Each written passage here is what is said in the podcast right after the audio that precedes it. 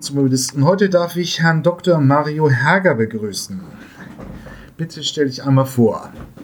Ja, ja mein Name ist Mario Herger, ich bin gebürtiger äh, habe äh, technische Chemie an der Institut studiert, äh, dort Abgasmessungen an Heizölen gemacht, damals in den 90er Jahren für die Klimaziele für Österreich und einer der Brennstoffe, die wir dabei untersucht haben, ist nichts anderes als Diesel. Ich habe dann aber nie als Chemiker gearbeitet. Ich bin dann äh, bei einer Softwarefirma äh, habe ich begonnen. Das war die SAP, zuerst in Deutschland und dann hier im Silicon Valley, wo ich seit jetzt 2001 wohne und arbeite. Und äh, habe dann vor fünf Jahren mich selbstständig gemacht. Also nachdem ich äh, 15 Jahre bei SAP als Softwareentwickler, Entwicklungsleiter, Innovationsstratege gearbeitet habe. Und äh, ich habe äh, natürlich, weil ich im Silicon Valley lebe, treffe ich immer wieder Besuche aus Europa, speziell auch aus Deutschland, aus Österreich, aus der Schweiz, die hierher kommen und versuchen zu verstehen, was im Silicon Valley so abgeht. Wir wissen ja, äh, Facebook, äh, Google, Apple, äh, sich Netflix, Uber, Lyft, Tesla sind ja alles Unternehmen, die von hierher, von hier herkommen und massiven Einfluss haben auf unsere Industrien, auf, auf die Wirtschaft, auf die Politik, und äh, eigenes Gesetze dafür ja verabschiedet werden, um gewisse Exzessen äh, entgegenzuwirken.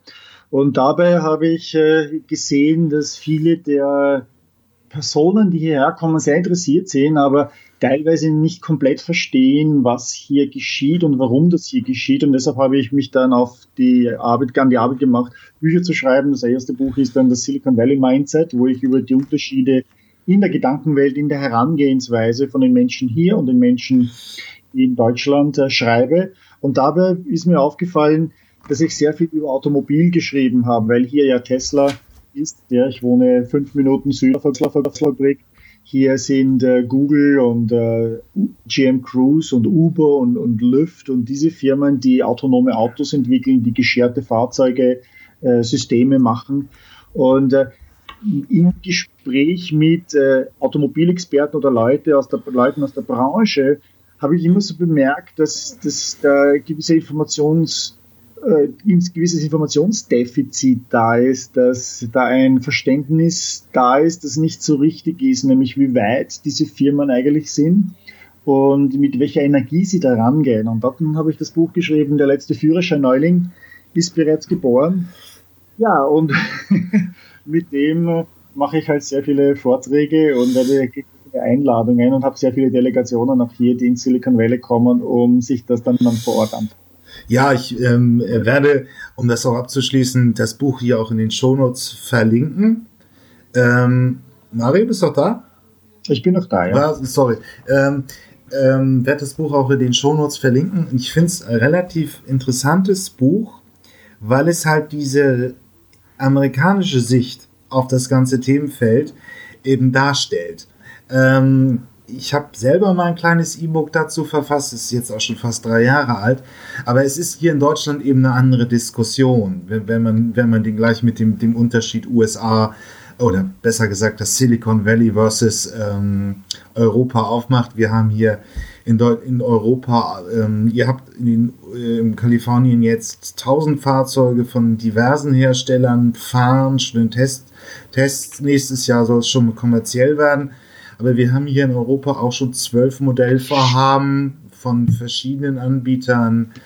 Äh, und es ist also, es wird in dem Buch relativ eine schöne amerikanische Sicht auf das Thema gemacht. Es ist auch eine sehr klare Software-Sicht auf das Thema in Deutschland ist die Debatte eher mehr so aus, dem, aus der deutschen Automobilindustrie äh, äh, entwickelt. Aber ähm, wie ist denn jetzt so die, die, ähm, die besondere Lage? Du hast ja auch einen Blog. Ich verfolge den natürlich auch. Ähm, sind jetzt 1000 Fahrzeuge. Der große Google-Versuch soll schon losgehen nächstes Jahr, habe ich hier im Experteninterview gehört. Also gehen wir nochmal zurück, ja. Mhm. Also wir haben, wir haben äh, in den U die USA sind sicherlich weit führend vor allen anderen Ländern und Regionen, was das autonome Fahren betrifft. Wir haben allein in Kalifornien heute 61 Unternehmen, die eine Lizenz haben, autonome Autos auf öffentlichen Straßen in Kalifornien zu testen. Wir haben 25 der 50 Bundesstaaten haben Regulierungen, die autonome Fahrzeuge zum Testen zulassen. Es ist sogar so weit, dass wir in Arizona äh, und in Kalifornien äh, Regulierungen haben, die es sogar erlauben, Fahrzeuge ohne einen Fahrer im Fahrzeug zu haben. Also in Kalifornien hat diese Genehmigung jetzt vor circa zwei Monaten Waymo, die Google-Firma, erhalten. Diese Unternehmen haben jetzt USA-weit über 1000 Fahrzeuge in Betrieb, wobei diese Zahl jetzt rasch ansteigt, weil Waymo, die Google-Tochter, ja. jetzt in Phoenix in Arizona den ersten kommerziellen Roboter-Taxi-Dienst wirklich gestartet hat als kommerziellen Service. Äh, und zwar auf einer Fläche, die 80 äh, bis 100 Quadratmeilen, das sind ungefähr 200, äh, 250 Quadratkilometer entspricht. Zum Vergleich, Stuttgart hat 207 Quadratkilometer an Fläche. Und die haben begonnen damit und die haben heute alleine 600 Fahrzeuge und da sieht man jetzt bereits, dass die Lieferungen äh, von weiteren hunderten Fahrzeugen unterwegs sind. Sie haben ja 82.000 Fahrzeuge, die sie in den nächsten zwei bis drei Jahren als Robotertaxis auf die Straßen kriegen möchten. Das muss man so sehen, man, man muss das mit Zahlen vergleichen. New York hat beispielsweise als größte Stadt mit den größten Taxiflotte 13.000 Taxis und 40.000, etwas knapp über 40.000 Taxifahrer. Die ganzen USA haben insgesamt 240.000 Taxis. Das heißt, da kommen jetzt mit einem Schlag äh, in einer relativ kurzen Zeit 82.000 Roboter-Taxis auf die Straßen, die dann äh, anfänglich noch immer mit einem Sicherheitsfahrer drinnen unterwegs sind, um eingreifen zu können, aber wo ganz klar der Trend ist, die Sicherheitsfahrer aus den Fahrzeugen zu nehmen. In Kalifornien selbst soll dann ab nächstes Jahr, ab in San Francisco und in Mountain View, in der Mountain View Gegend, dieser Roboter-Taxi-Service als kommerzieller äh, Service ange, äh, angeboten werden. Ähm, wenn wir das jetzt vergleichen mit Deutschland, wie weit ist Deutschland an der Stelle? Das ist nicht vergleichbar wenn wir, wir reden hier von völlig unterschiedlichen Konzepten, ja. Wir, das ist kein, kein äh, lineares, keine lineare Entwicklung, sondern wir reden hier von einer exponentiellen Entwicklung. Wenn wir ein sicheres Roboter-Taxi, Roboter-autonomes Fahrzeug bauen möchten, dann bedeutet das, wir müssen aus von der Teststrecke rausgehen. Wir können nicht nur auf Autobahnen fahren. Autobahnen sind relativ einfach zu lösen. Da gibt es keinen Gegenverkehr, da, da, da gibt es nur eine Richtung, da gibt es keine Ampeln, da gibt es keine Fußgänger. Äh, Im Vergleich zu Stadtverkehr. Mein Waymo alleine hat bis dato, sie, begonnen, sie begonnen haben 2009 mit dem Testen 16 Millionen Kilometer gefahren und davon sind 15,5 Millionen Kilometer im Stadtverkehr. Das heißt, es sind andere Welten, von denen wir reden. Es hat wahrscheinlich keine, es hat bis auf Uber, die ihre Tests eingestellt haben, keiner über eine Million Kilometer geschafft. Ähm, wenn wir also in der Entwicklung so weit wären, dass wir äh, knapp hinter Google wären, also der Waymo, Waymo, dann würde das bedeuten, wir müssten heute in deutschen Städten im Stadtverkehr müssten wir Flotten von deutschen autonomen Autos sehen und das sieht man aber nicht. Ähm, lass mich da noch mal kurz einhaken. Ähm, ja. Da ist nämlich eine Menge drin. Ähm, ja. Einerseits, wenn man, was ich möchte, wenn du, du hast jetzt ja ausführlich diesen Waymo-Test beschrieben. Ja. Ähm, wenn man mal ein idealtypisches europäischen Vergleich ranzieht, würde ich mal, ich habe das auch geblockt, auf der Charité, die berühmte Klinik in Berlin, wird heute eben ja. ein selbstfahrender Bus getestet, der in einer in sehr, sehr einfachen Fahrprofil eben Station innerhalb des Klinikgeländes, also es ist ein abgeschlossener Bereich, sehr reizarmes Umfeld, immer die gleiche Strecke getestet. Und wenn wir da halt den, den, den, den Waymo-Test und da wird jetzt eben auch schon, aber sowieso ein sehr einfaches Fahrprofil, äh, nur eine lange Strecke auf dem Freeway. Die fahren aber dann auch schon mit ihren autonom, automatisierten Taxis in der Stadt. Das habe ich gerade gesagt. Diese, äh, wir müssen vielleicht, vielleicht ja. noch einmal den Begriff automatisiert und autonom. Ja, ja ich möchte noch okay. unterscheiden. Automatisiert, das wird vor allem in Deutschland eingesetzt, dieser Begriff. Äh, der besagt eigentlich meiner Meinung nach äh, meiner Definition nach nichts anderes als Level 3. Das heißt, von diesen ja. sechs Levels ja, ist es der, wo der Fahrer immer noch eingreifen muss, wo erwartet wird, dass der Fahrer die Augen von der Straße nimmt, dass er aufmerksam ist. Äh, autonomes Fahren überspringt den Level 3. Das heißt, wir sind auf Level 4 und Level 5, wo vom Fahrer eigentlich nicht mehr erwartet wird, dass, oder von der Person, von dem Passagier nicht mehr erwartet wird, dass er eingreifen kann. So, das ist das einmal. Das heißt, das heißt, da sieht man auch schon ein bisschen, meiner Meinung nach in der Sprache in Deutschland ja. den Ambitionslevel. Ja, automatisiertes Fahren versus autonomes Fahren. Das sind zwei unterschiedliche Konzepte. Automatisiertes Fahren ist nach wie vor die Entwicklung der Kerze, ja, äh, während autonomes Fahren schon die Glühbirne ist. Mhm. Äh, und man kann diesen Sprung von Glühbirne, von Kerze auf Glühbirne eigentlich nicht schaffen, indem man die, Glüh, indem man die Kerze weiterentwickelt.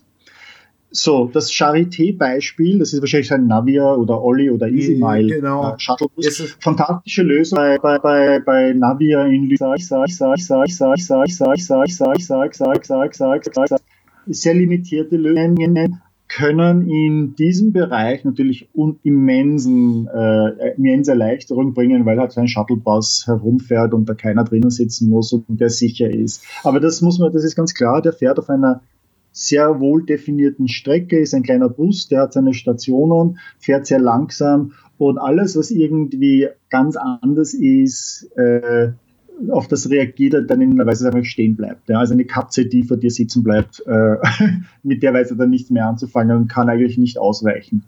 Wir reden aber hier von Waymo, das ist eine andere Liga. Ja, wir reden hier von einem Fahrzeug, das keine Route fährt, das frei in der Stadt sich bewegen kann und mit allen möglichen, mit Millionen von Szenarien zurechtkommen kann. Von Baustellen, von Rollstuhlfahrerinnen im im, auf der Straße, die eine Ente verscheuchen, ja, zu äh, Lastwagen, die zurückschieben, zu Kindern, die auf der Straße rennen, Fußgängern und so weiter. Das ist ein wesentlich komplexeres Problem, das viel mehr Aufwand bedeutet, wo auch natürlich entsprechend die Technologie, die Algorithmen, die Datengrundlage äh, erzeugt werden muss und wo auch die künstliche Intelligenz und das Maschinenlernsystem hier stark weiterentwickelt werden. Wie gehen Sie mit solchen äh, äh, unvorhergesehenen Szenarien um, bei verschiedenen Geschwindigkeiten bis zu halt Autobahngeschwindigkeit. Ähm, ja, es, also dieses Konflikt zwischen automatisiertes und autonomem ist mag deutsch ist auch ein klassisches eben das Denken der Autoindustrie. Ähm, die, das automatisierte Fahren gibt es ja in der Autoindustrie auch schon in den Grundzügen seit 70, 80 Jahren, angefangen von, von automatischen Getrieben 40 und ähnliches. Und das ist jetzt immer weiter entwickelt mhm. worden, bis die Autohersteller jetzt sagen, wir Level 3 kommen. Gerade äh, Anfang dieses Jahres, 2018, hat der Gesetzgeber eben Level 3 und 4 praktisch rechtlich äh, in Deutsch zugelassen. Ähm, Mhm. Das bietet momentan so noch keiner an. Die Oberklassenlimousinen von Audi und Daimler werden es wahrscheinlich in ein, zwei Jahren tun. Aber momentan reden wir eben noch über das automatisierte Fahren und da ist für mich auch immer noch ein Lenkrad drin. Der Fahrer trägt die letztendliche Verantwortung. Auch eben ein Punkt ist, äh, das ist in, in den USA dann eben eine Sondersituation.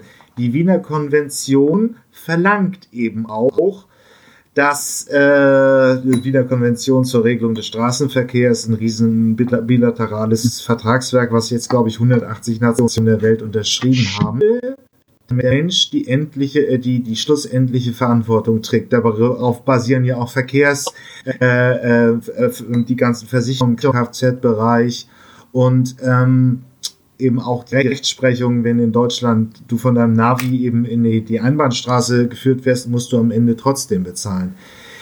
Die Amerika, äh, nee, die, die in den USA galt, die, die, die USA als, als Staat hat eben die Wiener Konvention ratifiziert. Deswegen waren diese Tests auch immer zulässig, was sie in Deutschland oder im Rest der Welt oder in den Ländern, die die Wiener Konvention unterschrieben haben, eben nicht waren, deswegen waren sie zuverlässig, äh, zulässig und deswegen hat eben Waymo und andere auch getestet.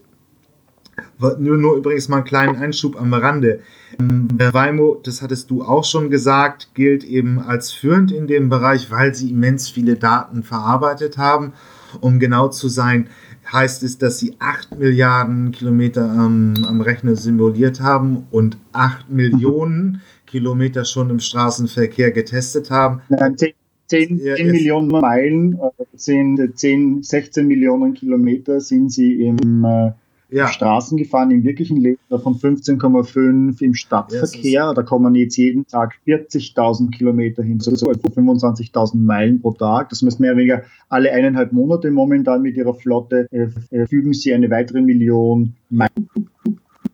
Und äh, die, die Simulation ist ungefähr ein Faktor wie ist das? Sie haben jetzt, glaube ich, 8 Milliarden, das ist, du hast recht, das sind 8 Milliarden Meilen, die es im Simulator gefahren sind. Also das ist ein Faktor ja. 1 zu 1000. Ja, für jeden gefahrenen Kilometer in der Wirklichkeit haben sie dann, dann 1000 Meilen in der, im Sim oder fast so 800, 900 Meilen im Simulator. Jetzt eben Stand 2000, kurz vor Weihnachten 2018, gelten sie eben mit diesen Testkilometern, die sie äh, zurückgelebt haben als für. Gibt, gibt es ja auch Hubert Dies, Vorstandsvorsitzender von Volkswagen zu, ja. ähm, dass momentan Waymo da eben den Hut auf hat und die Nummer eins ist. Ähm, aber es immer erklärt sich eben auch aus dieser unterschiedlichen Gesetzspre äh, äh, Gesetzsprechung. Und ich finde auch, ähm, momentan hat man die Konfliktlinie.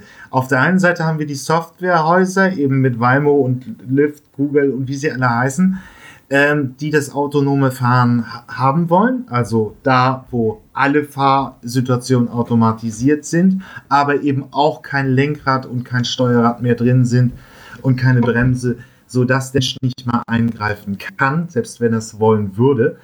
Ähm, und das ist ein bisschen diese Trennlinie, die innerhalb dieses, ja, den, den Akteuren es halt gibt. In Deutschland. Ja, lass mich, lass mich da mal, lass mich da mal zu diesen Gesetzen gehen. Ja. Du hast recht mit der Vienna Konvention, aber das, die Vienna Konvention bedeutet ja für sozusagen Serienfahrzeuge und fürs echte Leben. Für Testfahrzeuge haben schon heute äh, Hersteller die Möglichkeit, äh, autonom fahren zu dürfen. Ja, also das heißt, sie dürfen, mit, sie haben ja diese Sondergenehmigungen, dass sie nicht zugelassene Fahrzeuge auf die Straße bringen zum Testen. Ja, ja das sind diese ganzen Testfahrzeuge. Das heißt, sie könnten auch ein Fahrzeug ohne Lenkrad auf die Straßen bringen, wenn das ein Testfahrzeug ist. Und die Verantwortung hat und trägt natürlich dann der Fahrer, der da drinnen sitzt. Ja, also das ist keine Ausrede, warum sie nicht testen und warum die USA da weiter voraussehen. Der Grund, ich meine, die, wenn wir noch weiter sehen, natürlich müssen wir letztendlich die Gesetze anpassen, dass wir die Autos dann in Produktion, als Massenprodukt auf die Straße bringen und das kommerziellen Dienst. Äh, und wenn man will, ja, dann kriegt man das auch, dann macht man das auch, dann bereitet man auch die Öffentlichkeit und die Behörden vor auf das Ganze, ja. Nur bislang hat man halt in unserer Industrie, in dieser deutschen Industrie, in dieser Industrie, die wir ja sozusagen, wie haben wir das, äh, äh, lem, lämlich von den Herstellern ist Freude am Fahren, dann denke ich nicht daran, dass ich gefahren werde, sondern dass ich selber ja. fahre. Ja, ich kann mir das also nicht vorstellen. Das ist ein selbstselektiver Prozess wo du natürlich zu einem Automobilhersteller gehst, aber du fährst selber gern Auto. Als Beispiel Navia, die, die bei der Charité da fahren, ja. Äh, ich war bei denen ja, habe ich ja schon erwähnt, im Sommer in Lyon und mir erzählt der, äh, mein, mein Gastgeber, der mich da rumgeführt hat, erzählt mir dann am Ende, dass von den 220 Mitarbeitern gerade mal 20 Prozent einen Führerschein haben. Das heißt, das sind fast 200 Mitarbeiter, die keinen Führerschein haben von diesen 220. Äh, das bedeutet, dass die eine Lösung bauen für sich selber, die sich sehr wohl vorstellen können, dass sie sowas machen. Das heißt, da war, der, da war ich nicht der Wille oder Anst der Anspruch da, dass man das bei uns macht. Jetzt hast du aber auf der anderen Seite natürlich die, die amerikanischen Hersteller, die sehr viel aus der digitalen Welt kommen und, und eigentlich alle die wir hier sehen, kommen nicht aus der Kraftfahrtbranche, die kommen alle aus der Softwarebranche. Ich war ja selber jahrelang in der Softwarebranche und damit einen ganz anderen Ansatz machen. Und du siehst typischerweise, wenn es zu einer Disruption in einer Industrie kommt, dass die Leute, die diese Änderungen bringen, aus anderen Branchen ja. kommen. Als ja. damals die Kutschenindustrie sozusagen von der Automobilindustrie attackiert worden ist, waren unter den Automobilpionieren, wenn du sie dir anschaust, ja, die Carl Benz, die Daimlers, die, die Porsches, die Henry Fords, das waren alles Maschinenbauer, Elektriker, Mechaniker, Schlosser, ja. Das waren aber keine Kutschenbauer, das waren keine Pferdezüchter, Sattler, Zaumzeugsmacher. Äh, und jetzt sehen wir das wieder. Die Leute, die heute diese autonomen Autos entwickeln, sind alles Leute, die aus der digitalen Industrie kommen. Das sind, das sind Informatiker, ja. das sind Data Analysten, das sind Robotiker, das sind Experten für künstliche Intelligenz, weil das heute das Wichtige ist. Zum Rechtlichen vielleicht noch einmal zurückkommen. Äh, das wird immer so vorgeschoben, auch als Grund, warum wir nicht so weit sind. Dabei, gibt es eine ganze Reihe von heute schon äh, äh, üblichen äh, Gesetzen, die nicht einer Person die Verantwortung übergeben. Ja, zuerst einmal, was, ist denn, was heißt denn Verantwortung? Wer haftet denn dafür? Es geht eigentlich nur um die Schuldfrage, nämlich die Schuldfrage ist eigentlich ein Proxy für wer zahlt yeah. für den Schaden. Yeah.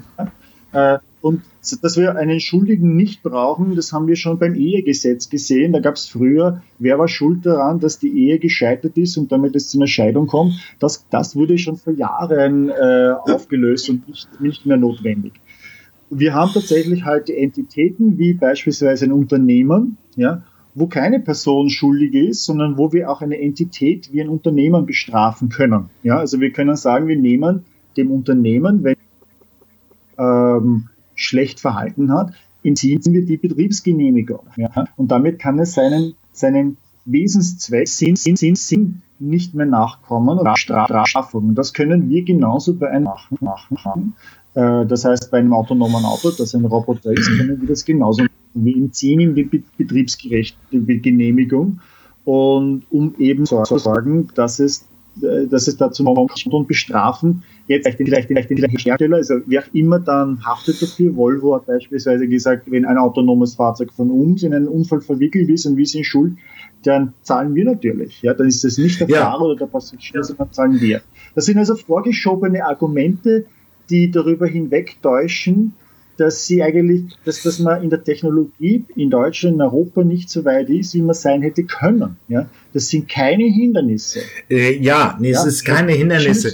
Aber es, ich, es ist, es ist, äh, also äh, ich persönlich bin auch der Meinung, natürlich kann man einfach weg von der, von der Individualhaftung des Fahrers zur Herstellerhaftung gehen. Das läuft ja darauf hinaus.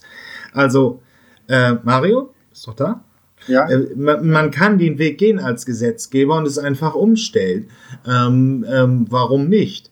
Ähm, nur man wird es machen müssen. Ja, weil, also das ist die Frage, weil diese Fahrzeuge fahren ohne Personen an Bord auch herum. Genau, sie können es ja auch und dann müsste ja? der Hersteller das eben übernehmen oder der, der Mobil. Was ist, was ist, wenn der Passagier ein Kind ist? Ja. ja. Äh, wie ist das bestrafen? Ja. Nee. Natürlich nicht. Aber, ja? aber auf der anderen Seite ist es natürlich auch ein massiver Brocken, die die Wiener Konvention zu ändern, denn darauf hat die Autoindustrie seit 50 Jahren gebaut.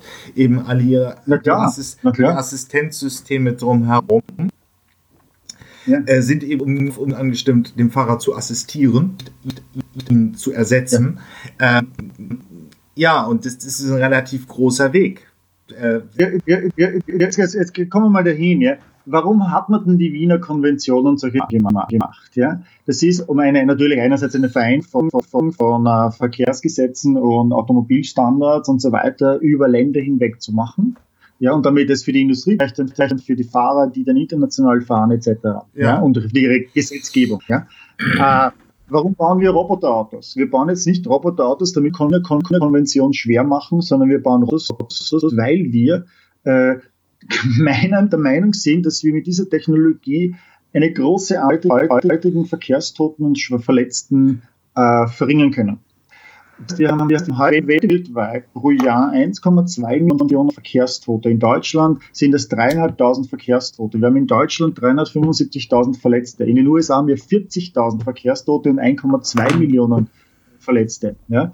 Wenn, wenn von diesen Unfällen, von diesen Toten über 90 Prozent äh, durch menschliches Versagen, weil wir ungeduldig sind, weil wir zornig sind, weil wir betrunken sind, weil wir Unaufmerksamkeit, unaufmerksam sind, weil wir müde sind, Handy, verursachen, dann ist eine Technologie, die es uns erlaubt, ähm, sicherer, zu, diese, diese, diese Unfälle zu verhindern, diese Menschenleben zu retten, diese Schicksale äh, so, zu vermeiden, dann sollten wir sie bestimmen. Dann sehe ich die Vienna Konvention nicht das Hindernis. Die Vienna Konvention hat ja auch den Hintergrund, dass ich den Fahrer Sicherheitsmaßnahmen in die Hand gebe, wie zum Beispiel Rückspiegel. Ja. ja?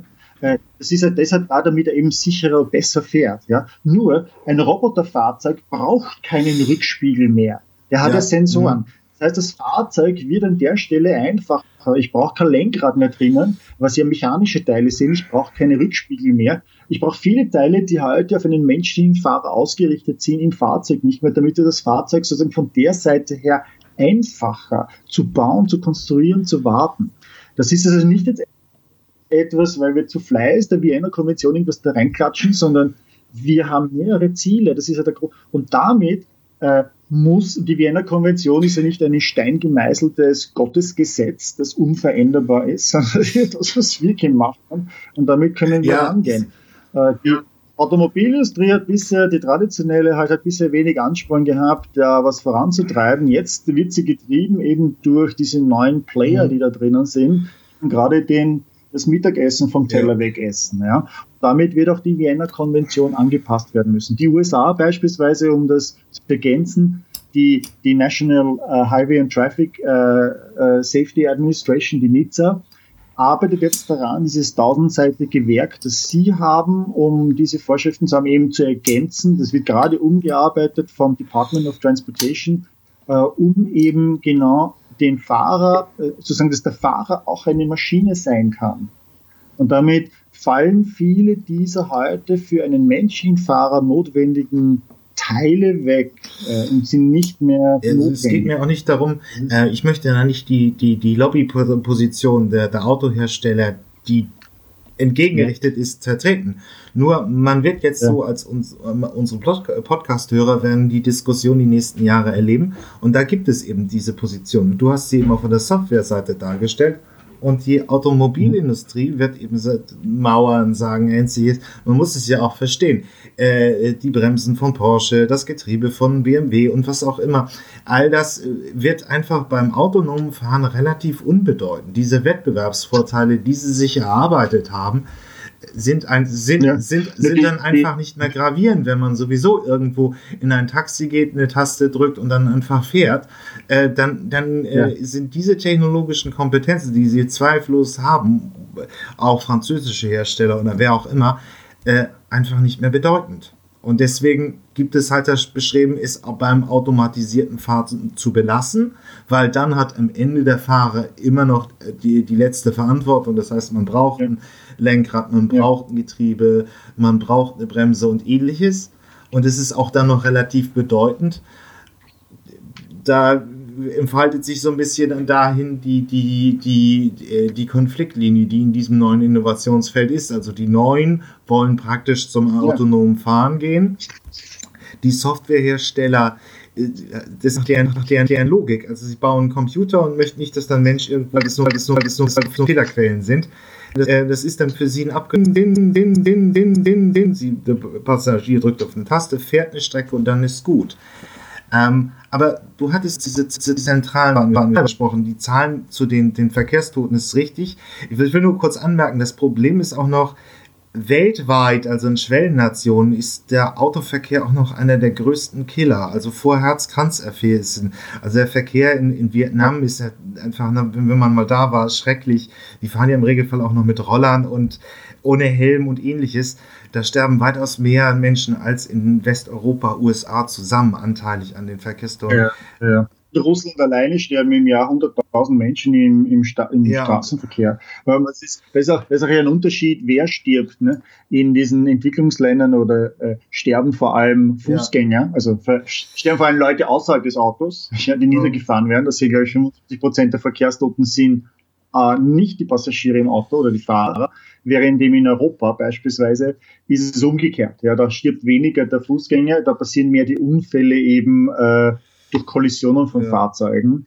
die, wo dann Passagiere sterben. Die Russlandzahlen sind auch 100.000 Verkehrstote äh, bei 170 Millionen Bevölkerung. In Deutschland sind es 3.500 bei 80, 81 Millionen Bevölkerung. Ähm, ja. Ist, ist, ähm, ist äh, Umwelt eigentlich auch ein großer Treiber hinterm autonomen Fahren? Ähm, ist, äh, also ob das jetzt ein Treiber ist, kann ich nicht sagen. Ja, aber es ist, aber es ist ein Argument für, für das autonome Fahren, weil autonome Fahrzeuge natürlich äh, Treibstoff sparender fahren. Also man muss ja da, man muss ja da folgendes sagen. Wenn wir ausgehen würden davon, dass, dass, ein, ein, ein, dass ein Benziner ja. nach wie vor ist, ja, dann fährt natürlich ein autonomes Fahrzeug sehr viel äh, äh, sanfter, als wir das machen würden. Das heißt, das schaltet anders, wie bei einer Automatik. Automatik ist ja typischerweise auch äh, äh benzinsparender unterwegs, ja, ja unter mhm. gewissen Voraussetzungen. Und so ein Fahrzeug kann natürlich eine bessere Linie fahren. Äh, das stoppt nicht ab, sondern könnte sich synchronisieren. Das heißt, da erwarten wir so 20 Prozent Kostenersparnisse oder die können sich in Platons zusammenhängen, dass sie äh, ähm, ähm, zusammen energiesparend fahren. Ja? Da, da erwarten wir so 20 Prozent, 10, 20, 30, je nach Fahrsituation an, an ähm, Treibstoffkosten ersparen. Weil im Prinzip ah, wenn du jetzt aber dazu, wenn du aber dazu ja. rechnest, Entschuldigung, wenn ich dich noch unterbreche, wenn du aber dazu rechnest, dass wir hier eine Konvergenz von Technologien ja. haben, autonome Fahrzeuge auch kommt nicht alleine, sondern es kommt das Elektroauto im gescherten Betrieb, ja, dann bedeutet das mit Elektroautos haben wir eine höhere Wirkungsgrad äh, des Energieeinsatzes, dann passt das noch einmal. Das heißt, jawohl, das hat einen Umwelteinfluss. Das heißt, das autonome Fahrzeug wird in der Regel äh, weniger Energie verwenden, um sich zu bewegen. Dann, und dann, und dann kommen noch weitere Effekte hinzu, die du nicht vergessen darfst. Wir haben heute in einem typischen Auto so 75 bis 125 Kilogramm an Sicherheitseinrichtungen, also von Airbag zu Türversteifungen und so weiter, die wir mitschleppen, einfach weil wir schlecht Auto fahren. Ein autonomes Fahrzeug fährt an der Stelle, aber kommt in keinen Unfall. Das vermeidet Unfälle. Ja? Also nehmen wir, nehmen wir mal das Idealszenario heran. Das würde bedeuten, dass wir diese passiven Sicherheitseinrichtungen nicht mehr ins Fahrzeug verbauen müssen. Damit sparen wir schon einmal Gewicht. Wir könnten sogar so weit denken, dass wir sagen, wir, wir bauen sozusagen wie den Abi irgendwie, ja, also nicht die Blechbüchse, äh, sondern wir bauen den Plastibomber, äh, der, äh, wenn ja. er in keinen Unfall mehr kommt, brauchen wir die Knoten und all diese Dinge nicht. Das heißt, das Fahrzeug wird leichter vom Gewicht her. Ja. Äh, und dann kommt hinzu, dass wir natürlich heute Autos haben, die diese Maximalkonfiguration haben. Das heißt, wir haben einen Fünfsitzer, das ist meistens ein Fünfsitzer, selbst der VW Golf, ja, äh, ist ein Fünfsitzer. Wir sind aber meistens alleine drinnen. Jetzt könnten wir in seinem gescherten elektrischen Roboter-Taxi-Service könnten wir äh, verschiedene Kategorien anbieten. Das heißt, ich brauche jetzt in der Stadt zehn Minuten von einem Stadtteil in den anderen, nämlich einen Einsitzer, ja, und dann, wenn ich einmal was transportiere, habe ich einen Siebensitzer. Das heißt, ich habe hier Fahrzeuge, die anders ausschauen, die kleiner sind, die leichter sind, die diese passiven Sicherheits brauchen, weil sie sicherer fahren. Das heißt, da gibt's massiv, da siehst du also schon, wie du skalieren könntest, was Umweltverträglichkeit von individueller Mobilität durch autonomes Fahren äh, bringen ja, könnte. Das Interessante mich an dem Punkt, das ist so eine deutsche Sicht auf das Thema. Äh, ich, ich höre das auch als Treiber sehr selten. Also, dass irgendwie eine Umweltgedanke irgendwie äh, als Argument dafür, äh, für das autonome Fahren genommen wird. Aber andererseits rein von der Logik her, wenn ich äh, von heute auf morgen in das Konzept der kompletten Schwarmmobilität umstellen würde, bräuchte ich ja nur, da gibt es Schätzung von ein Sechstel des heutigen Fahrzeugbestandes zu einem Achtel. Ich bräuchte aber bedeutend weniger Fahrzeuge. Diese wenigen Fahrzeuge, genau. die es dann gäbe, ja, da wäre halt der Vorteil, Elektromobilität sorgt ja im Prinzip nur dafür, dass im Betrieb des Fahrzeuges weniger CO2 oder klimarelevante Gase emittiert werden. Ähm, autonomes Fahren sorgt aber auch eben dafür, dass es weniger Fahrzeuge notwendig sind, um die Be Bewegung heute, ja. die Bewegungskilometer von heute zu, zu ermöglichen. Das heißt, man würde dann auch mit dem autonomen Fahren die Emissionen in der Produktion bis von der Konstruktion bis zur Wiederverwertung eben angehen. Es nicht diese Zahlen ein Sechstel, ein Achtel da. Jo, hier ist das Ende erreicht diese Episode aus der Podcast-Reihe Die Zukunftsversion. Hier endet der freie Teil. Weiter geht's auf meinen Webseiten ähm, elektroauto.org slash Zukunftsmobilisten oder ähm, automatisiertes Auto.de slash Zukunftsmobilisten. Da kann man sich die vollständigen Interviews äh, gegen eine kleine Gebühr anhören. Ich habe auch eine Staffelung drin, also Menschen im AG 1 und 2 Bezug zahlen weniger als auch Studenten und Doktoranden. Schüler sind auch günstiger. Ja, ich freue mich aufs nächste Mal, wenn es wieder hier bei den Zukunftsmobilisten ein neues Interview gibt. Bis dann, tschüss.